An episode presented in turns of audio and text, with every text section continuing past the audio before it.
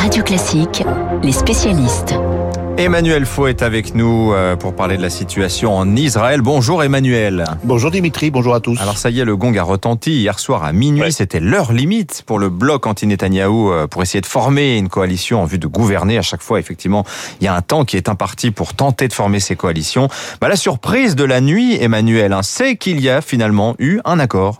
Ben voilà, Dimitri, c'est un de ces coups de théâtre dont la vie politique israélienne a le secret plus de deux mois après le quatrième scrutin en deux ans, à une demi-heure d'expiration du délai pour former une nouvelle coalition, le leader centriste Yair Lapid, qui consultait depuis un mois, a annoncé l'accord de différents partis pour participer ou pour soutenir un gouvernement d'alternance au gouvernement sortant de Benjamin Netanyahou.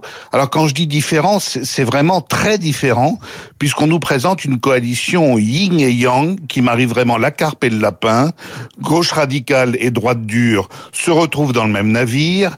Le ralliement du leader nationaliste Naftali Bennett a fait la différence. Et M. Bennett pourrait succéder à son mentor Netanyahou, euh, qu'il a lâché, et qui donc euh, pourrait lui revenir le, poste de Premier ministre. Hier, Lapide prendrait la suite à mi-mandat, c'est un accord entre les deux hommes. Quant au parti d'extrême droite Dor Lieberman, il accepte de gouverner avec le parti arabe islamiste RAM, qui fait son entrée dans un exécutif pour la première fois. Or, Lieberman a toujours défendu le remplacement des Arabes qui vivent en Israël par des Juifs, une sorte de pureté de l'État hébreu qui le rendait infréquentable par plusieurs formations, eh bien ce matin, toutes les digues volent en éclats. C'est un peu comme si Jean-Luc Mélenchon et Éric Ciotti devenaient ministres dans le même gouvernement. Sur le papier, il existe une majorité de plus de 61 députés israéliens pour éviter un nouveau retour aux urnes à l'automne. Ça aurait été le cinquième scrutin général en deux ans et demi.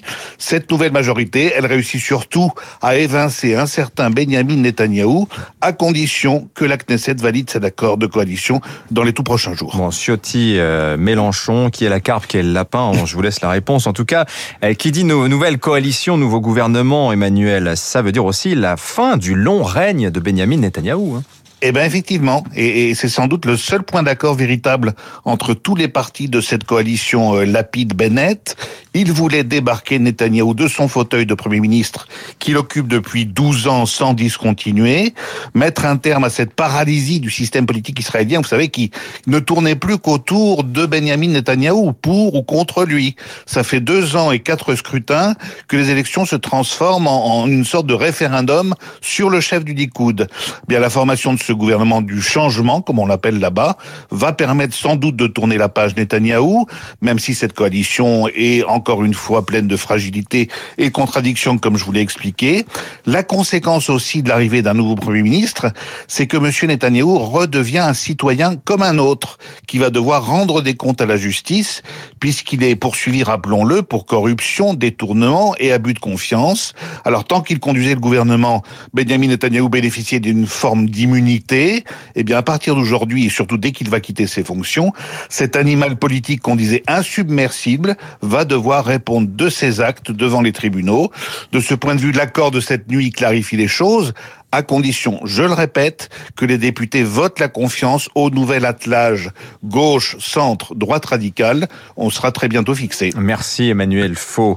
Euh, de Tel Aviv à Versailles maintenant. Nous sommes en ligne avec euh, le maire de Versailles. Bonjour François de Mazière. Bonjour. La culture reprend ses droits à Versailles. Hein. donc c'est le chef-lieu des Yvelines, on est à l'ouest de Paris. C'est le mois Molière qui vient de commencer le 1er juin. Ça va durer jusqu'au 30, 25e édition. Et on peut dire que c'est, votre bébé, François de Mazière, parce que si j'ai bonne mémoire, c'est vous qui l'aviez créé lorsque vous étiez fringant et jeune adjoint à la culture en 96. Hein, c'est ça hein? Euh, effectivement, oui, tout à fait. Est-ce que vous voulez sous-entendre que je ne suis plus jeune et fringant? Ah non, la jeunesse peut-être moins, la fringance en tout cas, je m'aventurerai pas. En tout cas, c'est une vingtaine de spectacles, tous en plein air, qui vont avoir lieu euh, dans Versailles. Racontez-nous un petit peu ce mois Molière qui va commencer, qui vient de commencer, François de Mazière. Écoutez, tout d'abord, ce qui est important, c'est qu'il ait lieu comme les autres années parce que euh, c'est vrai que commencer au 1er juin, c'était un peu un pari compte tenu de tout ce que l'on vit avec cette pandémie. Donc on est heureux et, le festival a bien commencé, on est heureux de pouvoir retrouver l'ambiance hein, de ce festival qui cette année sera en plein air, bien sûr, hein, pour les conditions liées à la situation sanitaire, avec les jauges que nous demande de respecter euh, le ministère de la Culture, 35% des jauges normales jusqu'au 9 juin, et puis ensuite 65%.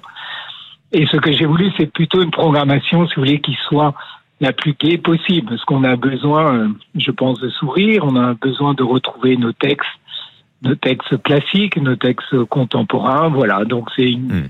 programmation assez diversifiée, avec euh, cette énergie qui caractérise les troupes la France a la chance de disposer d'un nombre de troupes très important. Donnez-nous, François de Mazière, un avant-goût du programme. Alors Molière, évidemment, avec l'école des femmes, mais aussi Feydeau, Gogol, Musset, Giraudoux, Offenbach, Bulgakov. C'est très éclectique. Hein Totalement, totalement, et, ce sont des pièces, mais je crois vraiment la, la ligne forte de notre festival depuis des années, c'est cet esprit de troupe. Au fond, pourquoi ça s'appelle Molière? C'est parce que Molière, c'est évidemment notre plus grand dramaturge, c'est la référence du théâtre français, mais c'est aussi celui qui a apporté l'énergie d'une troupe. Et depuis des années, dans la programmation, moi, j'essaye de, de, mettre en avant ça. Nous avons beaucoup de compagnies en résidence à Versailles, parce que le mois a été aussi un, un moyen finalement de porter la culture, et notamment le théâtre, pendant toute l'année. Alors dessus sont greffés aussi beaucoup de concerts. C'est une manifestation qui a pris de l'ampleur d'année en année. Elle est importante aujourd'hui.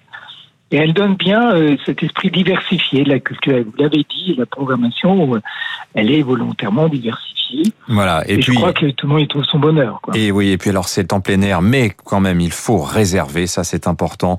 Le mois Molière du 1er au 30 juin 2021, c'est à Versailles que ça se passe. Et je précise que Molière en commémorera l'an prochain le 400e anniversaire de sa naissance. Alors là, je, je n'imagine pas ce que ça va être ce mois Molière 2022. Merci à vous François de Mazière, le maire de mmh. Versailles, en direct. Ah, bonne journée à vous, en direct sur Radio Classique. 7h48 de Versailles. Nous allons partir dans un instant à Cannes avec